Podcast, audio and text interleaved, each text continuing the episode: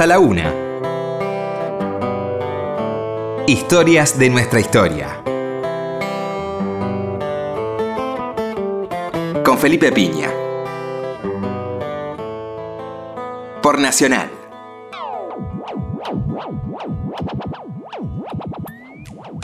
Hola, muy buenas noches. Aquí estamos nuevamente en Historias de nuestra historia. ¿Qué tal, Roberto? Hola, Felipe, buenas noches. Bueno, hoy tenemos una invitada de lujo, una escritora muy admirada por nosotros, María Dueñas. ¿Cómo estás? Encantada, buenas noches. Bueno, muchas gracias por venir. Eh, bueno, vamos a, no sé por dónde arrancar porque hay mucho para charlar, ¿no? Pero una de las cosas que me llama la atención de tu escritura, de tus libros, es, quería preguntarte hasta dónde eh, interviene la investigadora, ¿no? El, el, afán investigador y la formación académica en tus libros, que son libros muy documentados, ¿no? Hay mucha documentación en tus libros. Pues la verdad es que, es que sí, que investigo mucho, pero lo, lo hago además con, con, tantas ganas y con tanto placer que a veces yo misma me tengo que frenar.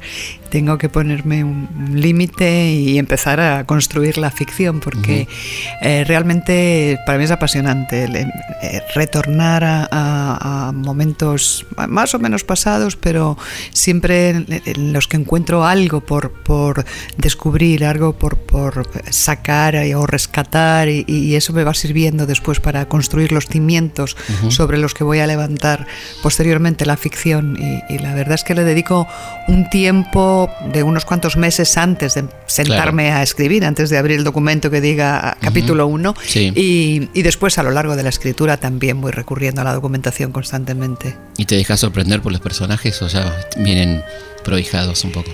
Pues eh, antes era más estructurada, reconozco que en las primeras novelas quizá porque todavía tenía más, más mente académica, eh, eh, lo pautaba todo mucho más, lo estructuraba más uh -huh. y, y permitía un margen de, de libertad a la, ver, a la, vez que iba escribiendo, de flexibilidad para que los personajes pidieran un poco su camino. Pero uh, yo creo que ya no sé si, si ha sido por las coyunturas de esta última novela y por claro. el tipo de personajes de las hijas del capitán o porque yo estoy cambiando y uh -huh. me estoy liberando más de esa mente académica y, y, me estoy volviendo un poco más un poco más libre en ese sentido y esta última novela me ha sorprendido en el sentido de que, que muchas de las cosas, de las cuestiones principales y de las líneas argumentales principales han ido surgiendo sobre la marcha. Yo sabía uh -huh. cómo arrancaba claro. y sabía cómo iba a terminar, pero y más o menos la espina dorsal por donde iban a caminar, pero mm, hay, hay, muchas sorpresas dentro que, que, yo no era en un principio capaz de, de preverlas y, y, que ahí han ido viniendo sobre la marcha. Bueno, aparte la, esta historia de Victoria Mora y Luz, estas hijas de este personaje, ¿no? Un poco tarambana, como decís, sí. el personaje de Emilio Arenas. Eh, elegís este, una ciudad muy particular, ¿no? Porque es una ciudad donde la inmigración española no fue tan importante, ¿no? Fueron uh -huh. 30.000, 40.000 personas, más o menos. Sí, 30.000, 40.000 sobre los años 30. Sobre los años 30, época brava, época de crisis, sí. además, ¿no? Sí, y, un poco la previa de la guerra civil también, ¿no? Y es una comunidad además que no, no tuvo la, el carácter como las irlandesas o italianas de, de un arraigo o de crear este lazo de colectividad también, ¿no? En algún sentido, ¿no? Bueno, es que numéricamente fueron mucho menos claro. que las que comunidades como las italianas o los, esos, mm. los irlandeses o los polacos, que fueron cientos de, mm. de miles. Entonces ya la, la, la la minoría numérica ya les hace que, que, fueran menos, menos perceptibles.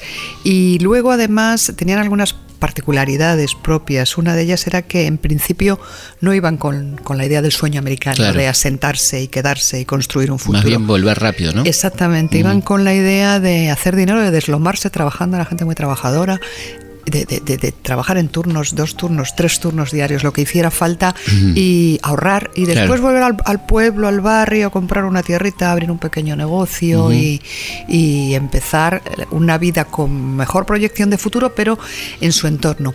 Lo que pasa es que esta gente que, que mm, se les truncó la, la historia, claro. les truncó el destino, la guerra civil, e, ellos eran gente, gente de clase obrera, campesinos, claro. jornaleros, meros -huh. obreros industriales y, y, fueron muy, muy activos del lado de la República claro. y entonces cuando la República pierde la guerra y bueno ya no solo por la por la pérdida de la guerra, sino también por la España devastada uh -huh. que queda después de la, de la guerra civil, en la posguerra, que no ofrece posibilidades para nada, para, para rehacer ningún futuro. Y entonces ahí hay una especie de, de parteaguas, ¿no? Y a claro. partir de ahí es cuando adquieren la conciencia de que se van a quedar y cuando empiezan a admitir que sus hijos se pueden americanizar un poco más y que ellos también se tienen que ir adaptando a buscar un futuro. Y entonces eso también los hace que que se constituyeran en, menos, no en guetos, pero en unas comunidades menos cerradas. A partir de ahí empiezan a abrirse y deciden que, bueno, pues que, sus hijos tendrán el futuro que tengan, que se americanizarán en la medida que la vida se lo vaya pidiendo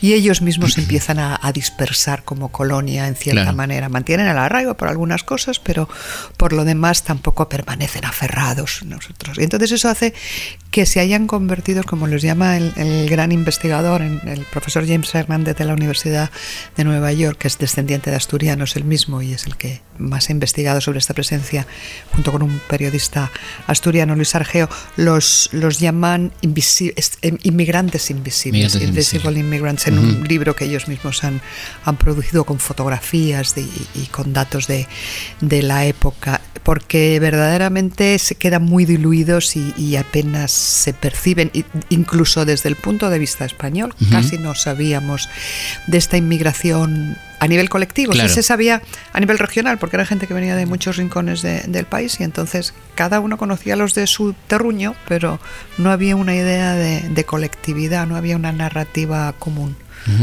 Interesante aparte hablar de inmigración en épocas de Trump, ¿no? Sí. Está bueno. un libro oportuno en ese sentido, ¿no? Eh, bueno, está bueno, pero es tristísimo porque ah, realmente ese, ese país magnífico que, se levantó gracias a, la mano de, tantos inmigrantes que fueron acogidos en, un poco antes de la época, cuando, cuando yo sitúo la, acción de las hijas del capitán, ya estamos en los años 30 y ya hay un sistema de cuotas más o menos establecido, pero hasta los 20 eh, era una política de puertas abiertas absoluta y ahí iban llegando barcos cargados de gente a los que no se le pedía nada más que que tuvieran un mínimo de salud y ya está, para todos los demás era bienvenidos y ellos fueron los que levantaron el país y ahora es tan triste que este tipo esté poniendo no, no solo que no deje llegar a gente sino que pretenda echar a los que llevan ahí pretenda que los expulsados paguen el muro además es una cosa es una mm. cosa absolutamente demencial pero sí.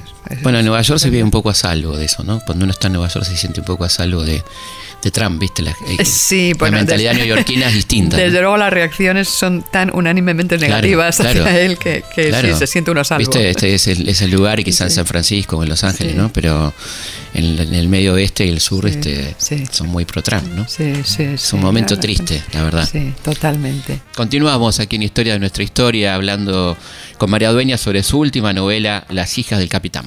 Bueno, y, bueno, ahí estamos en este barrio tan particular, en la calle 14, ¿no? que es, la zona esta de, de, esta inmigración, ¿no? y esta elección de, de, una casa de comidas que me pareció interesante también, ¿no? como rubro. Sí, pues realmente la, la idea me, volviendo, retomando la primera eh, pregunta sobre la, la documentación, la, idea me viene a través de la, de la documentación, porque uno de los principales recursos que yo tuve al, al hacer ese trabajo previo de investigación para sentar las coordenadas del tiempo y del espacio, fue un diario interesantísimo que se llamó La Prensa.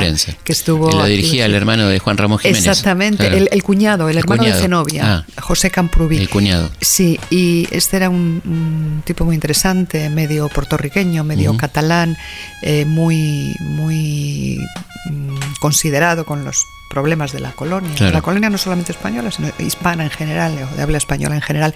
Y, entonces él, bueno, era consciente de que eh, necesitaban una voz y un medio de comunicación. Casi nadie eh, hablaba inglés y, y entonces eh, instituyó este periódico que tenía una tirada grande. Ellos mismos anuncian como más de 200.000 ejemplares a la venta diariamente en Nueva York. Y, y era interesantísimo, tenía ocho páginas y ahí iba contando las noticias que acontecían en el mundo, después descendía a nivel americano, después norteamericano, después descendía a nivel neoyorquino y luego ya entraba en la vida de las colonias, de las distintas. Y entonces, eh, contaba qué pasaba, quién se casaba Claro. con quién, qué, qué sociedad, pues eh, la- la- la- el círculo argentino eh, eh, celebra esta noche su Claro. reunión semestral, Claro. o el círculo valenciano, o el centro andaluz, o la casa de Galicia, y entonces iba dando noticias, o los puertorriqueños, y quién jugaba al fútbol contra quién, y quién se casaba con quién. Y entonces lo que también tenía, que a mí me ha sido de una enorme utilidad, eran multitud de anuncios, anuncios comerciales que, Que son tan interesantes a la hora de investigar, ¿no? interesantísimos. Yo he, Sí. incluido algunos Sí, en, está las, en las guardas porque me parecían interesantísimos y, y dan una idea muy clara de cómo era el tejido social y cómo se movía la gente, porque al final, bueno, pues somos todos un poco mercantilistas en ese sentido y según lo que compramos y vendemos y ofrecemos, podemos tener como una imagen de trasfondo. Y entonces me llamó la atención ver tantas casas de comidas, tantos, les llaman restaurantes, bueno, Claro. algunos eran más restaurantes y otros eran meras casitas de fondas. Exactamente, se, se usa mucho la palabra Claro, fonda claro. también en, en ese sentido.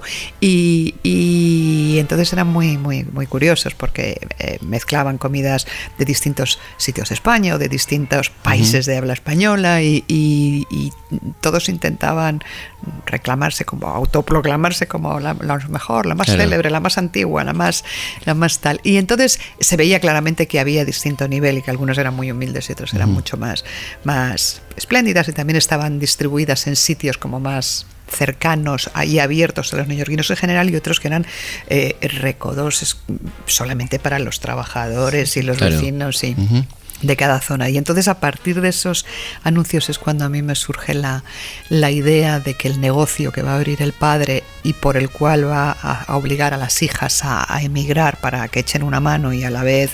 eh, enderezarlas, que es Claro. lo que la madre quiere, porque en, en su Málaga natal ellas ya van creciendo un poco bravas y, y- y pi- piensan los padres que se les van a ir de las manos y entonces se me ocurre que el negocio familiar sea esta casa de comidas, el capitán, El que da capitán. título a la novela, lo que lo que sea, digamos, el imán que les atrae, el, el- el vínculo de la reunificación familiar. Ujú. Y ahí aparecen personajes interesantes, ¿no? La novela como Javier Cugat, por ejemplo, Sí. ¿no? El, bueno, el capo de la rumba y todo eso. Sí, sí, bueno, Javier cosa con esas mangas, ¿no? Sí, sí, llenas de volantes. Sí, sí, que- exactamente. bueno, Cu- Cugat es que es un personajazo que a mí me, me encanta. Yo creo que se le debe un gran homenaje porque yo creo que, que, que él, que él mismo... eh, destrozó su fama porque en los últimos años, eh, cuando ya volvió a España y se asentó en Barcelona, llegó ya a- un poco esperpéntico, ¿no? Llegaba con esos peluquines Claro. que se ponía con el caniche, con una novia 50 años más joven, medio disfrazado, y entonces hizo un poco así, un- eso es como un personaje que era una, una broma de sí mismo cuando había sido un tipo Grosso, listísimo. Sí, sí. Grosso, grosso. Grosso, grosso, pues exactamente. Un tipo listo, adelantado, visionario, eh, había tenido un enorme éxito, había sacado adelante, bueno, no solo eh, los, los ritmos latinos, los introdujo en eh, los ritmos caribeños, digamos, la rumba la, la introdujo en Estados Unidos, pero no, no, no la introdujo, simplemente es que la transformó, la adaptó al ritmo de, al- al- a los gustos de la media americana. Algunos dicen que la entre comillas la prostituyó un poco porque Mm. la, la hizo menos pura, pero Claro. pero en, en otro sentido alcanzó un nivel eh, Impresionante. tremendo, impresionante. Parte de Hollywood, ¿no? Bueno, sí, todo. Sí, y- sí. Mira el, Sí, fue. el triunfo que debe haber sido Sí. el de Cugat, que aparece parodiado en días de radio. ¿Ah, de sí? Woody Allen, Ah, sí. claro. Claro, con, de. Claro, con Sí. el perrito y Con el todo. perrito, con el claro. caniche Sí, claro, claro, este, totalmente. Como algo bizarro, ¿no? Sí, claro, Claro. pero es un personaje que él mismo, mm, por voluntad propia, quizá por no aburrirse, porque él, él era un tipo muy listo y, y- y no daba puntadas sin hilo, ¿no? Siempre lo hacía con un propósito, pues decidió convertirse eso en algo bizarro, en algo un poco surrealista y un poco esperpéntico, pero verdaderamente era un tipo validísimo y tenía una carrera, Sí, tuvo una carrera impresionante. que le duró muchísimos años y ya en aquellos años 30, cuando la acción de la novela, ya está su orquesta en el Waldorf Astoria, que entonces era el gran hotel de Nueva York, Claro.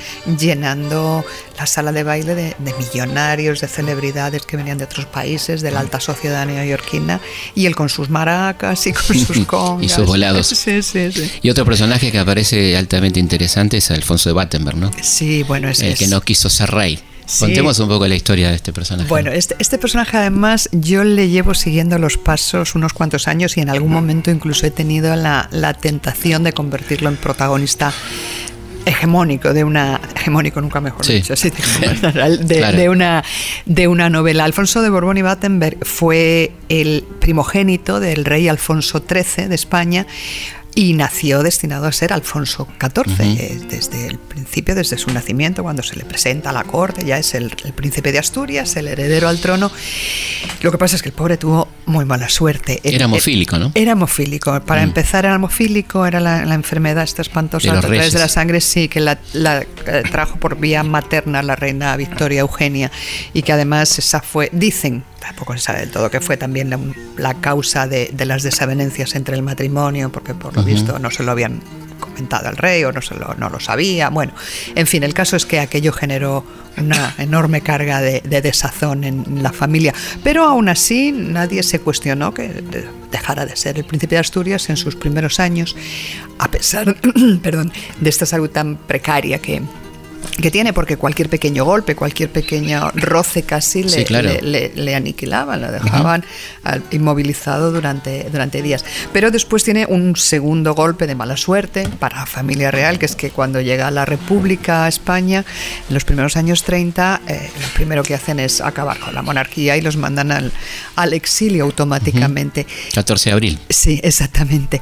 Y, y entonces a partir de ahí, pues la familia se empieza a dispersar. Eh, los padres se separan, los hijos ya va cada uno un poco por un lado. Y, y, eh, Alfonso, que tiene veintipocos años, eh, acaba para ver si va, avanza un poco en su enfermedad, acaba en un sanatorio para medio para tuberculosos, bueno, para gente de eh, salud frágil en Lausanne, en Suiza. Y allí el que por primera vez se ve un poco liberado del- de, de las rigideces de la corte española, de la vida en el Palacio Real, todo muy, muy encorsetado y todo muy y tal, pues de pronto empieza a, a vivir la vida y entonces se enamora de una cubana que, Claro. que había ahí muy mona y muy inspireta, claro, y decide que total de perdidos al río, que ya han perdido que ya han perdido el, el, eh, el trono en España, que, que, que lo mismo le da. Entonces, claro, gran escándalo Claro. para la familia, gran escándalo para los monárquicos españoles que todavía viven con la esperanza de, que- de que acabe la República y puedan retornar.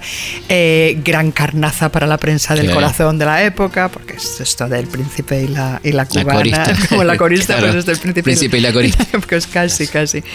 Y sí, eran unos adelantados a, a la historia de Wallis Simpson. Claro, claro. y, pues casi estos les, les llegó antes. Y entonces, este es- bueno, pues se pone el mundo por montera, el padre le dice que tiene que renunciar a sus derechos, dice que sí, que renuncia a todo, se casa, no asisten los padres a la boda, y ya desde el principio con, estaban muy enamorados, pero empiezan las, las desavenencias. Yo he tenido la, la suerte de leer las memorias de, de la duquesa eh, de la condesa, perdón, de Covadonga, como se la llamó entonces, de, de Edelmira San Pedro, la, la mujer cubana que acabaron separándose. eh, bueno, cruzaron juntos, se instalaron en París, cruzaron juntos a Nueva York, eh, escandalazos otra vez en la prensa, que nos separamos, que no nos separamos, que vamos a Hollywood, que vamos a hacer películas, que no, que nos vamos a La Habana.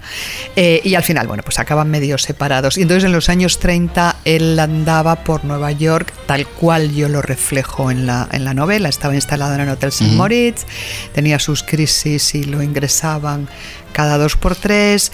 Eh, Trabajaba como de, me- bueno, trabajaba por decir algo, estaba Mm. como de medio relaciones públicas en, una, en un concesionario de automóviles británicos y entre tanto pues se dedicaba a- a- al dolce farniente y, al- y a la buena vida. Claro. ¿no? Pero era un tipo muy simpático, era un tipo muy... A mí me, me- me genera una enorme ternura, ¿no? Porque me parece que fue un- una víctima de muchas cosas y, y un poco loco y un poco disipado de mente, pero por otro lado, bueno, pues un tipo que es capaz de ponerse el mundo por montera de esa manera, decir, yo he nacido para ser rey, pero a mí lo que me gusta es esta cubana tan mona, pues, Claro. pues, pues, para adelante. Sí, nos gusta, nos gusta esa gente. Sí, ¿verdad? Claro, nos cae, nos cae muy bien esa gente. ¿no? Y después hablas de, de personajes de, de la gastronomía también, ¿no? Como este Prudencio Uname y este el otro que quería, ¿cómo era? Goya, Goya, Goya Foods. Foods, Sí. Prudencio Unanue, Sí. era un burgalés, era de un pueblo, un español, de un pueblo de Burgos que emigró.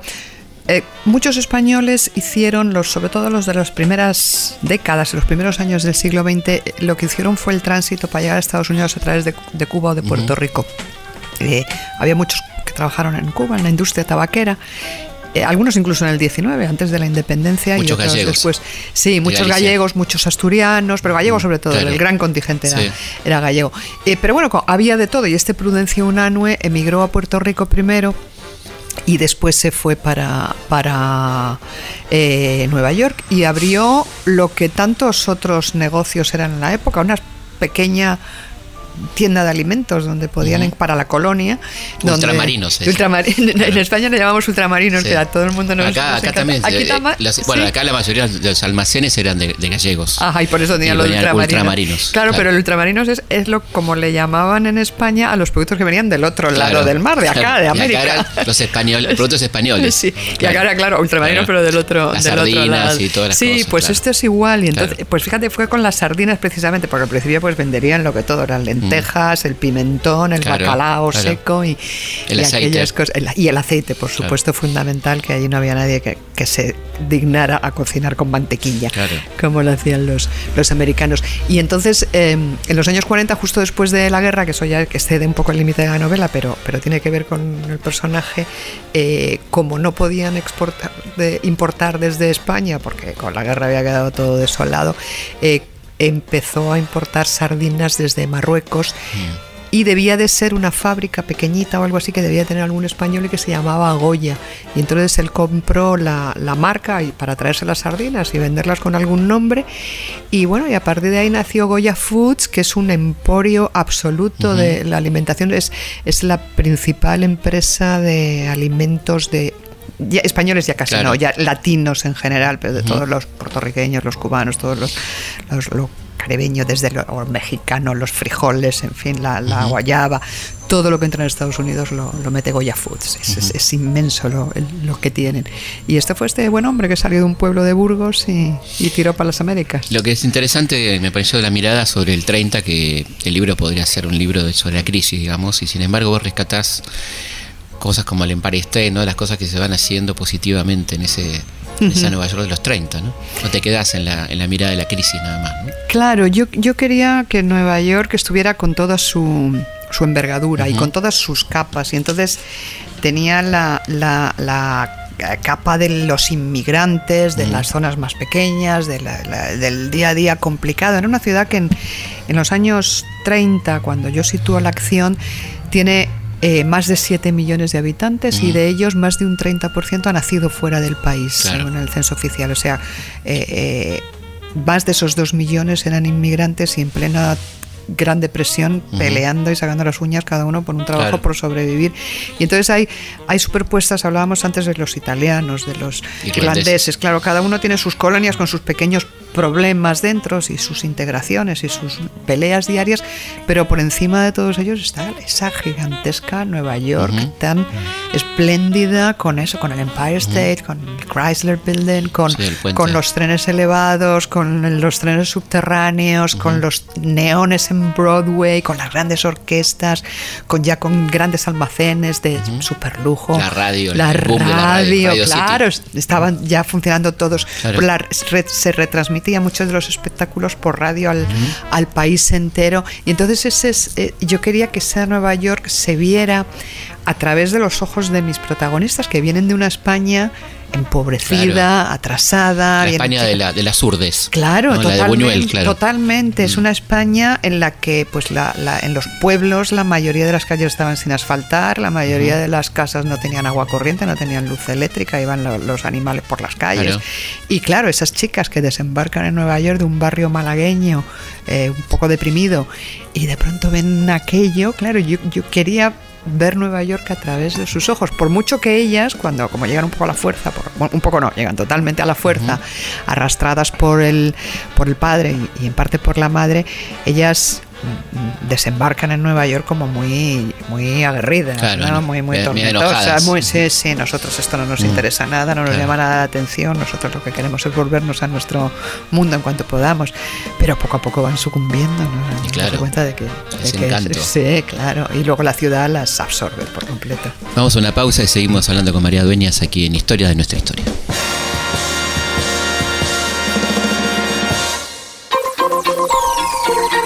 Historias de nuestra historia. Con Felipe Piña. Seguimos en Historias de nuestra historia.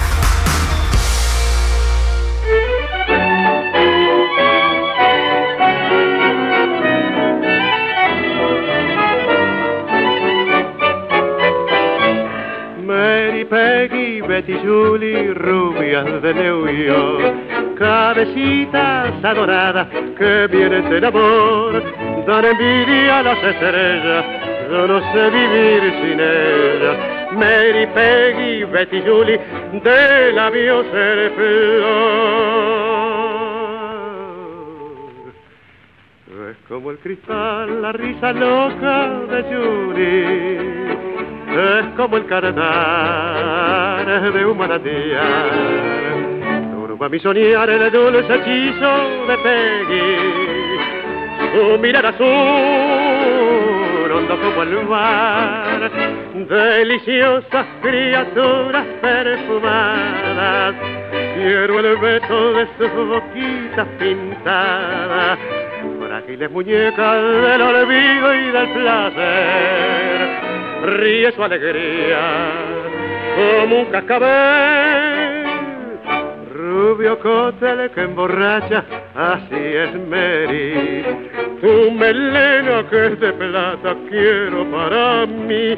Si el amor que me ofrecías solo dura un breve día, tiene el fuego de una brasa tu pasión, Peggy.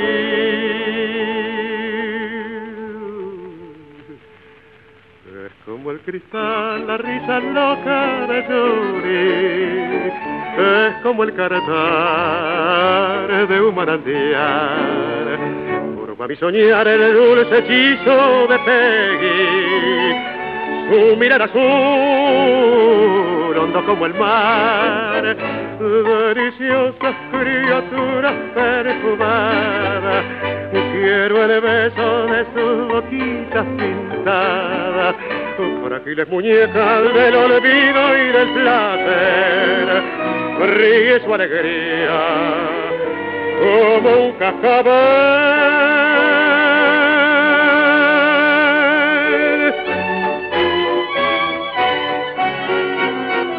Seguimos aquí en Historias de nuestra historia hablando con María Dueñas y el, el hermoso libro Las hijas del capitán.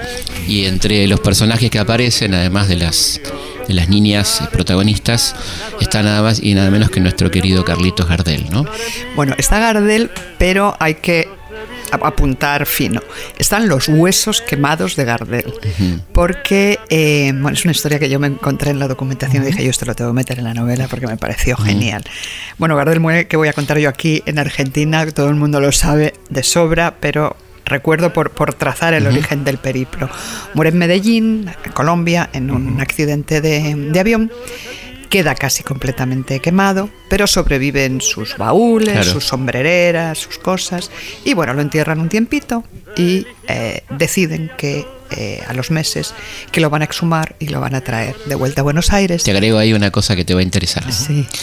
Lo traen a Buenos Aires porque... Para tapar un escándalo. Exactamente, un escándalo que, tremendo escándalo que es el asesinato de un senador en el Parlamento. Ah, leí algo, pero no sabía cómo Sí, era. Pues Lisandro de la Torre, que era un senador de Santa Fe, estaba denunciando un negociado con, con Inglaterra por el comercio de las carnes. Eh, y el partido gobernante manda un matón y intenta asesinarlo y mata a otro senador, compañero de él, que era Enzo Bordavere. Esto es un escándalo mundial, imagínate, asesinato en el Senado de la Nación.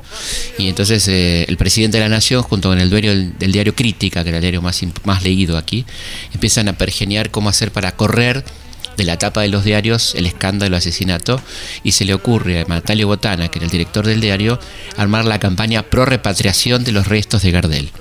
Ah, Y ahí vale. arranca. Yo pensaba que se habían solapado las dos cosas casualmente, no, pero no, no sabía que el origen viene totalmente de calculado. Ah, bueno, Y mejor ahí- todavía. y ahí arranca más lo- lo que sentido. vas a contar. Claro, pues entonces yo, yo pensé que los intentan repatriar los huesos, bueno, pues, pues decían que por devolverlos a la madre, porque el pueblo argentino No, los recibiera, no, no, no, nada era tan padre lo quería, pero viene por otro lado. Nada era tan limpio. Claro. Bueno, pues entonces razón de más para que esto, claro, Claro. ya se entiendan más cosas, porque eh, eh, el- bueno, sacan los, los huesos, los desentierran, los meten en una caja de zinc, dicen, vale, y ahora cómo llevamos esto hasta Buenos Claro. Aires desde Medellín, con esas distancias y con esa geografía que tiene este continente. Y claro, por, por- por tierra se hace intransitable. Entonces lo van sacando desde, eh, des- ahora yo vengo de, de Bogotá precisamente y lo estaba hablando también con unos periodistas.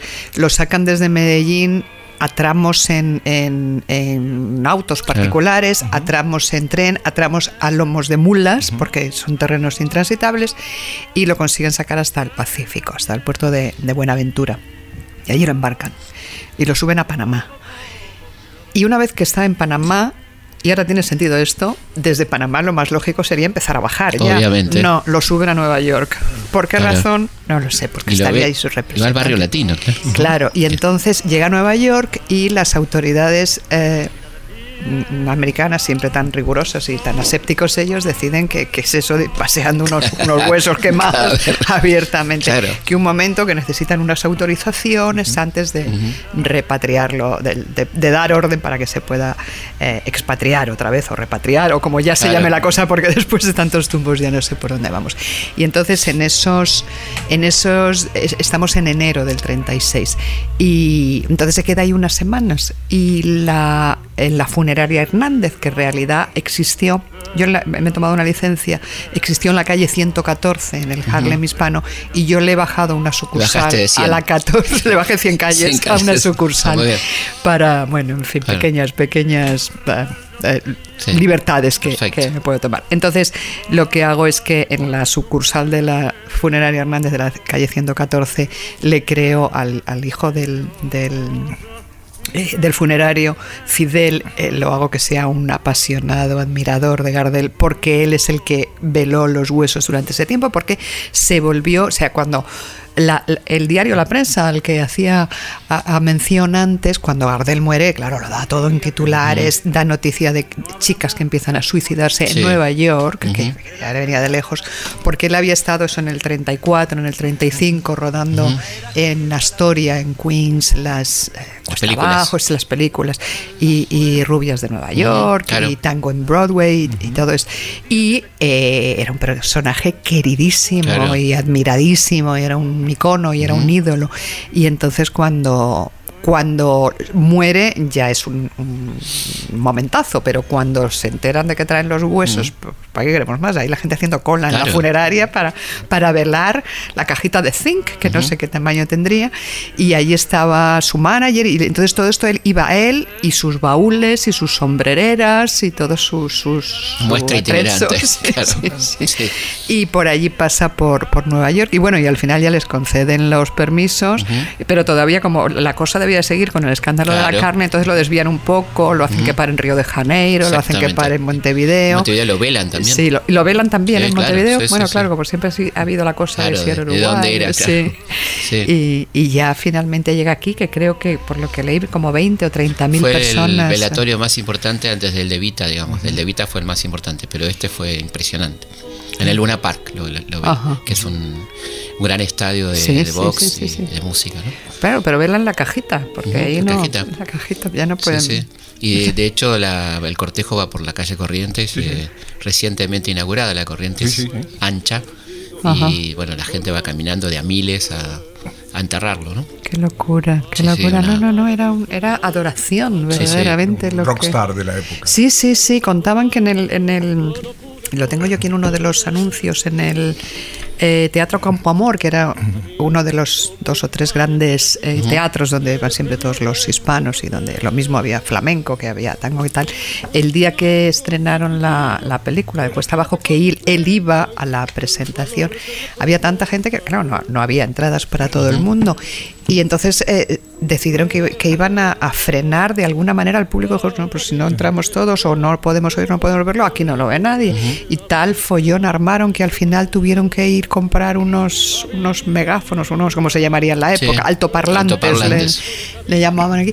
Ponerlos, en la, sacarlos a la calle para que la gente pudiera escuchar y ya se quedaran tranquilos, porque era humanamente imposible que toda esa masa pudiera entrar en el teatro. Sí, sí, Que era sí. todo un símbolo, porque él era un inmigrante.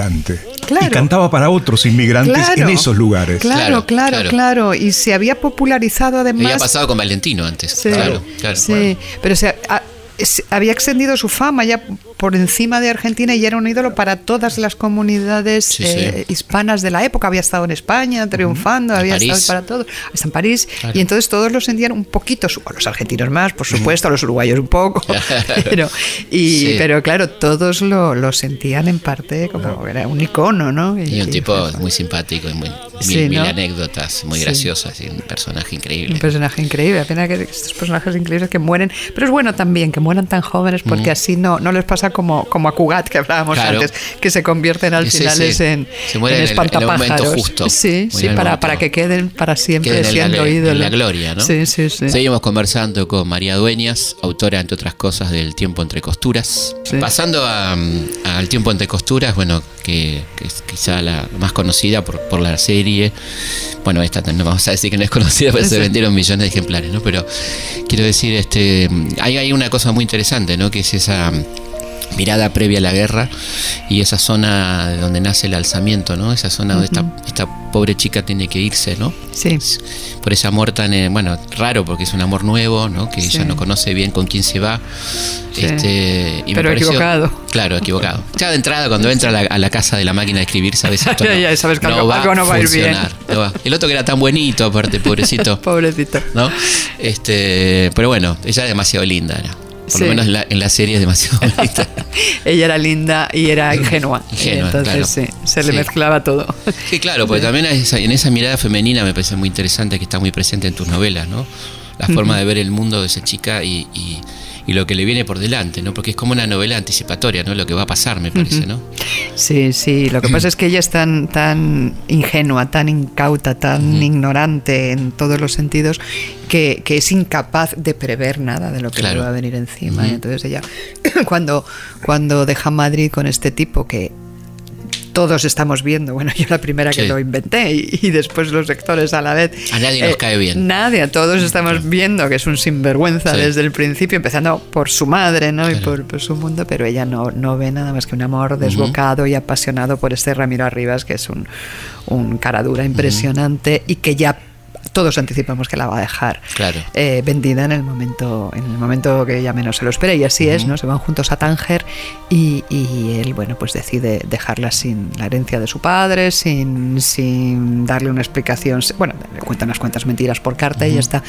Y ahí se queda ella eh, en, en una en Marruecos que bueno está al ladito de España pero hay que cruzar el estrecho Sí. que, que en algún otro momento era fácil, pero justo con la mala suerte de que les cruza la guerra civil. Les pasa un poco como a los inmigrantes de, Claro. de las hijas del capitán. Llega la guerra civil y entonces ese, ese, ese- ese estrecho de Gibraltar que es tan fácilmente salvable en un otro momento cualquiera queda roto el tránsito y ella no puede, no puede volver y no puede contactar con su familia.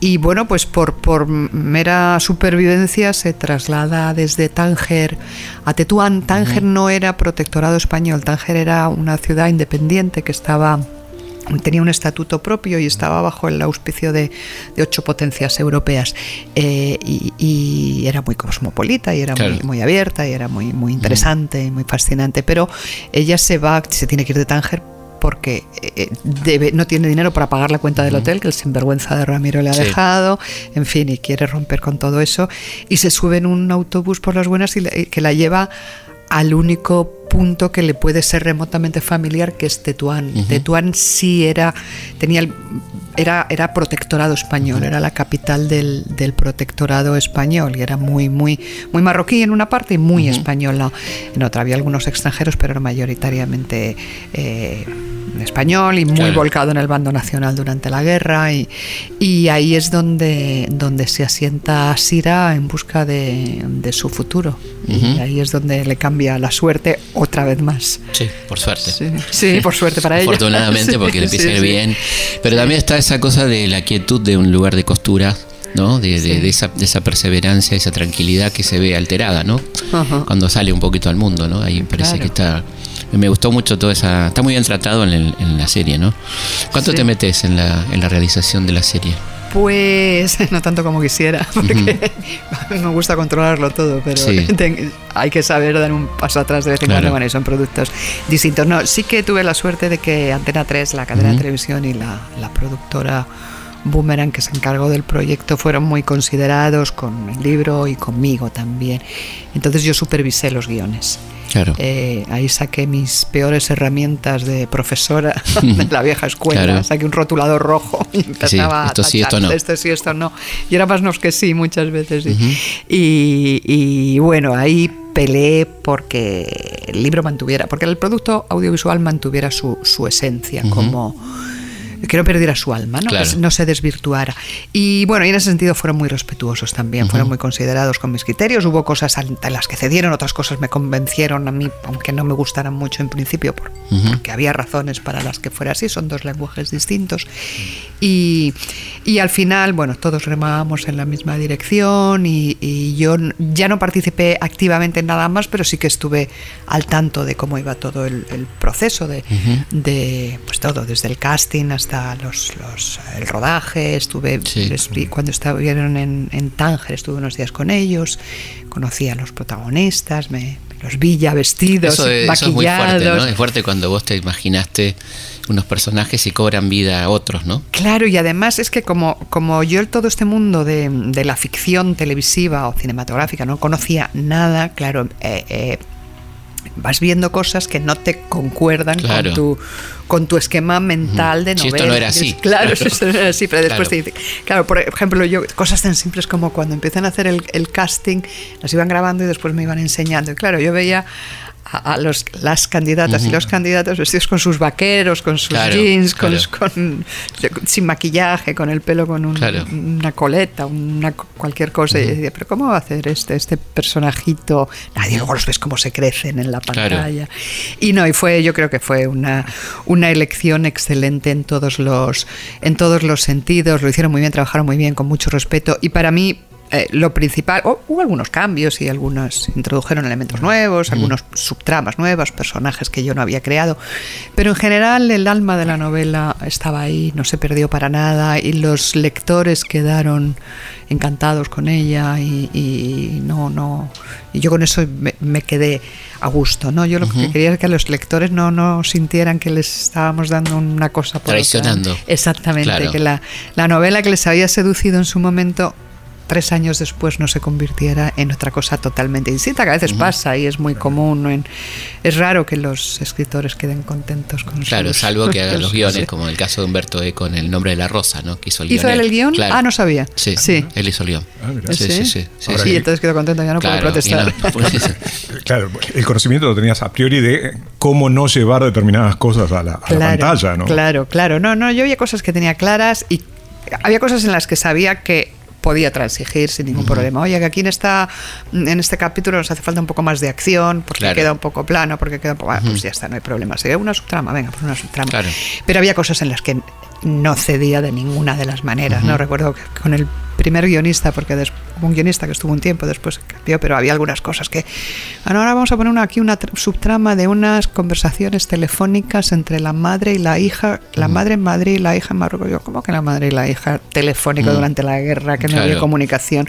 Que era el gran drama, que pasaron tres años, familias enteras, sin, Sin saber si los estaban claro. vivos, muertos o qué había pasado. ¿Cómo vamos a poner aquí conversaciones telefónicas? No. Entonces yo había cosas que, que sí, había líneas rojas Que que, no. no. iba a cruzar. Y ahí, bueno, ya tensamos, pero nos congraciamos otra vez. No, yo estoy muy, muy contenta y muy agradecida por el trato que le hicieron, porque al final llegamos a muy buen puerto. Y estamos en todos, un sí. momento de boom de las series españolas, ¿no? Sí, sí, la Casa sí. de Papel fue es impresionante Sí, en Estados sí, Unidos, sí. en todos lados, ¿no? Sí, sí, sí. bueno, sí. aquí es una locura directamente, están fanatizados. Sí. Ah, no Y- y sabía Bella que aquí había triunfado tanto. Bella Ciao ¿sí? se canta en todas las discos y ¿Ah, los sí? cumpleaños de 15, ¿Ah, sí? bautismos, casamientos, termina con Bella Ciao, sí. Ah, no sabía que había funcionado Y tanto. abre Tinelli Es el programa más visto de la televisión va a abrir con una parodia de la Casa de Papel. ¿Ah, Sí, no, sí? impresionante. Bueno, fantástico. Bueno, qué y el bien. Ministerio del Tiempo, que está también. Bueno, el ¿no? Ministerio del Tiempo también. Está Sí, mi hija es una gran fan del Ministerio Nosotros del también Tiempo. somos sí. muy Sí, fans. sí. Nos parece espectacular, Sí, ¿no? la verdad es que es un buen momento para las producciones de, de ficción televisiva española y, y yo me alegro porque es que hace unos años, unos cuantos años, eh, parece que, que éramos incapaces de hacer nada de calidad, todo lo que tenía que venir de Estados Unidos. No, no, Bueno, pero había, había ya un cine buenísimo, ¿no? Sí, pero parece que la tele no, no dábamos el Claro. paso. Y, o que lo único que éramos capaces de hacer era como comedia ligera, doméstica, un poco de, de- Sí. de- de- dada, un poco vacua, ¿no? Claro. Pero no, luego se están haciendo cosas Muy bien. buenas, sí, sí. Y, y muchas adaptaciones, y eso a mí me, me gusta, que cada vez están haciendo más adaptaciones literarias y, y novelas que funcionan bien, que luego pasan al cine, o novelas que no han funcionado tanto y de pronto eh, Trepan a- en, Claro. en sus ventas por esto, y al revés, y, y series que después se convierten en, en libros, y no está bien que haya Yendo a- para ir cerrando, ¿cómo, ¿cómo ves a España? ¿Cómo está España? Ay, pues España está. Qué pregunta. Pues mira, peor de lo que quisiéramos siempre. Claro. Eh, salimos de la crisis, conseguimos salir de la crisis, más o menos. Parece que en eso se va avanzando, más trabajo, más tal, pero seguimos. Mil escandalazos todos los días, Sí, que si todos los días. todos los días. Lo de Cifuentes fue increíble. Bueno, lo de Cifuentes ha sido, ha ha sido un como, como. Eso daría para una serie televisiva, pero de, de, de bromas De la negras. sexta, de la sexta, ¿no? Sí, sí, sí, de, Bueno, la, sexta, la sexta lo trató muy bien el tema. Yo he seguido el hormiguero y esos Bueno, programas. es que bueno. ahí se- que clavan donde hay que clavar y hacen Claro, muy bien, claro. sí. Sí. sí, no, ha sido una cosa vergonzosa y, y ya no es solamente por por ella, que ha sido vergonzoso, por supuesto, su Y comportamiento. soberbia, una persona soberbia. Sí, no, no, absolutamente. Pero también por el reflejo que da de nuestra clase política y de, porque todo el mundo apoyando, de nuestra universidad, con Claro. todo, todo el sistema universitario. Menos que la Juan. Carlos, ¿no? Hombre, la, la Juan Carlos. Y, y además que no es una imagen veraz, que yo he trabajado en la Universidad Española 20 años y que no se hacen esas chapuzas Claro. todos los días, pero ahí ha tragado todo el mundo y, y en fin, estamos... Estamos fatal, como siempre. No- vamos a estar bien nunca. Pero bueno, ahí vamos peleando. No nos falta el sentido del humor, por lo menos. Eso es buenísimo. Sí, sí, Eso la- bueno sacamos y- punta a todo, nos reímos de todo. O sea, no acababa de dimitir Cifuentes y ya estábamos todos recibiendo por lo del WhatsApp 50.000 bromas, que, fin, Sí, sí, 50.000 tonterías. Y bueno, ahí riéndonos vamos pasando los días, pero bien. disimulando la pena. Hemos, heredado ¿eh? Este, un poco de todo, de eso. Bueno, y se nos viene la templanza entonces en, en miniserie. Sí, parece que, que va avanzando. eh, el, el tiempo entre costuras lo hizo Antena 3 eh, en exclusiva, la cadena española, y ahora con La Templanza, que es una novela que transcurre, arranca en México, continúa Ujú, en Cuba. Cuba. y termina en, en- en Jerez, en el sur de España, en Jerez, la frontera, la la, tierra de los vinos, sí. Donde estuvo nuestro querido San Martín. Ah, sí, estuvo en Sí, Jerez. sí, sí, claro. Ah, no sabía. Sí, sí. Ah, ¿Y qué hacía allí? Y estaba en el ejército luchando Ah, contra los vale. franceses. Ah, vale, vale, claro. Claro. la, por La guerra de Cádiz, independencia. claro, claro, Claro. claro. Jerez está al lado de Cádiz. Claro. No, no, no, no. Estaba pensando en, en los vinos todavía. Ah. Y no decía. San Martín bebiendo vino. No, pues a mí le, gusta, encantaba, le gustaba ¿Sí? mucho el vino. Sí, Ah, sí. Sí, por Entonces supuesto. buen gusto, buen gusto, porque los vinos de Jerez. Bueno, Claro. lo voy a decir en Argentina yo de vinos, pero. No, lo que quieras. Con, la- Y- con- con Rioja y con Duero puedo decir lo que quieras. Y con los albariños, los ribeiros. Y- qué bueno. y Bueno, y, lo- y los, y eso, y los de Jerez, que, Claro, bueno, los de sí, sí, Jerez. que ahora ya están, por, por desgracia, están mucho menos conocidos, están como menos de moda, ¿no? Pero en aquella época, volviendo otra vez a, a, la- a las hijas del capitán, en- no paraban de anunciar en estos anuncios de la prensa los, los vinos de, de Jerez, Jerez. sí. El coñac español, como decían entonces, sin autorización ninguna. Porque Claro, porque no estaba la marca de origen, claro. Claro, claro. ¿Y Jerez es marca de origen? Es denominación, de, origen, de origen, sí. sí. Vinos del marco de Jerez, porque no es, es Jerez capital, Jerez ciudad y es el puerto de Santa María y es eh, qué más y, y- y- y algún sitio más. Claro. Y, y entonces es la zona, pero sí Claro. es denominación de origen y luego hay distintos, hay más secos, menos secos, sí. Y Estábamos hablando de la sí. templanza, que terminan, Sí, terminan sí. eh, Perdón, y Sanlúcar de nuestro- Barrameda, que me había quedado en nuestro Larrea. ¿no? Estamos hablando de Larrea. Estamos hablando de Larrea. Entonces, bueno, pues como decía, la- la- el, el tiempo de costura fue un producto 100% en Antena 3. Y, y ahora, como la templanza tiene este, este marco geográfico más amplio, pues había interés en que fuese una coproducción internacional más grande y parece que por ahí van los tiros, que se haga algo con México y, y que tenga ya una proyección y una dimensión Y siempre más Netflix. si internacional. Netflix y luego, y claro, y luego que, y luego Sí, que venga Netflix y la absorba. La verdad Sí, es que lo de Netflix Como- ha sido, ha sido magnífico, porque, por ejemplo, aquí en Argentina la serie llegó antes de que Netflix la, la retransmitió a Telefe. Telefe. Telefe. Sí. pero no tuvo la misma repercusión que cuando ya vino con, Y sí. con Netflix. Y así en, en todo, en todas partes, ¿no? Cada, cada país de América Latina, una tele, una cadena que la retransmitió en su día, pero ahí quedó menos. Es que la gente cada vez ve, menos televisión. Claro, y al final lo que eliges es lo que quieres ver en tu. El on demand. en exactamente. Para lo bueno y lo malo, ¿verdad? Bueno. Bueno, estás aquí en la feria, ¿no? Estoy aquí en la feria, sí. ¿Cuándo estás? Sábado por la Sábado. tarde. eh, y hablando de las hijas del capitán y disfrutando la feria que es, que es impresionante. Es hermosa, la verdad que es sí. Una, es una barbaridad. Además es muy distinta a las ferias nuestras Sí. españolas, porque las ferias españolas normalmente las son organizadas con, normalmente con apoyo público, pero por son más de libreros, más Sí. centradas en venta y firma. Los autores vamos claro. exclusivamente a firmar, pero no hay tanto evento Claro. cultural y tanta y tanta opción de interactuar Y con- cantidad de gente, ¿no? Sí, Tremendo. buena cantidad de gente aquí. Yo vengo ahora de la de Bogotá, que es gigantesca también, pero la de la de Buenos Aires no le va la zaga en absoluto, todo lo contrario, es, es bestial y además este país que es tan lector y tan tan volcado en la literatura es Y estuviste por Mar del. Plata. Estuve el año Estuvimos en el pasado. mismo, mismo ciclo, estuvimos. Ah, en el verano planeta. claro. Sí, sí, sí. Estuve allí Sí. con, con Nino, Nino Ramela, que no. me estaba presentando, el gran Sí. Nino Ramela, y, y Marcelo Sí, Franganillo no, paseándonos por por ahí. supuesto. Sí, bueno, y. Nacho Iraola Y comiendo rico. todo comiendo rico. ¿Te gustó Mar del Plata? Me gustó mucho, me gustó mucho. muy gallega. Sí, gallega. tiene mucho, sí, Sí. me contaron y me llevaron y me trajeron y lo vi todo y me, me gustó y me sorprendió porque no tenía una idea preconcebida, ¿no? Y no sé, me- bueno, fueron, unos días muy agradables, muy divertidos. Y después Bariloche. Y después salté a Eh, Bariloche, hermoso- hermoso Hotel maravilloso Hotel Yao Yao con ese espectáculo, vista, es una cosa maravillosa. Y, y sí, sí, tengo que volver, ¿eh? Yo, Bueno, ahora hablamos con sí. Nacho, salimos de acá y hablamos que con nos Nacho. organice un tour. Y hacemos, yo te lo presento el libro, no tengo ningún problema. Venga, tomamos Bueno, María, la palabra. Ha sido un placer, ¿eh? Encantadísima Bueno. de, de hablar con vosotros y bueno y, y por muchas veces más. Ojalá, Sí, Ojalá así. siga volviendo con las siguientes novelas. Por supuesto que sí. Nosotros nos volvemos a encontrar el viernes a la noche, madrugada del sábado, como siempre aquí en Historias de nuestra historia. Hasta la próxima. Vi llegar y sentí la presencia de un ser desconocido. Te vi llegar y sentí lo que nunca jamás había sentido. Te quise amar fuego, no era lumbre. Las distancias apartan las ciudades. Las ciudades destruyen las costumbres. Te dije adiós y pediste que nunca te olvidara.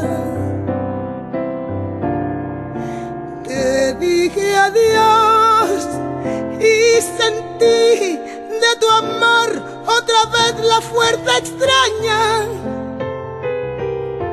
Y mi alma completa se me cubrió de hielo. Y mi cuerpo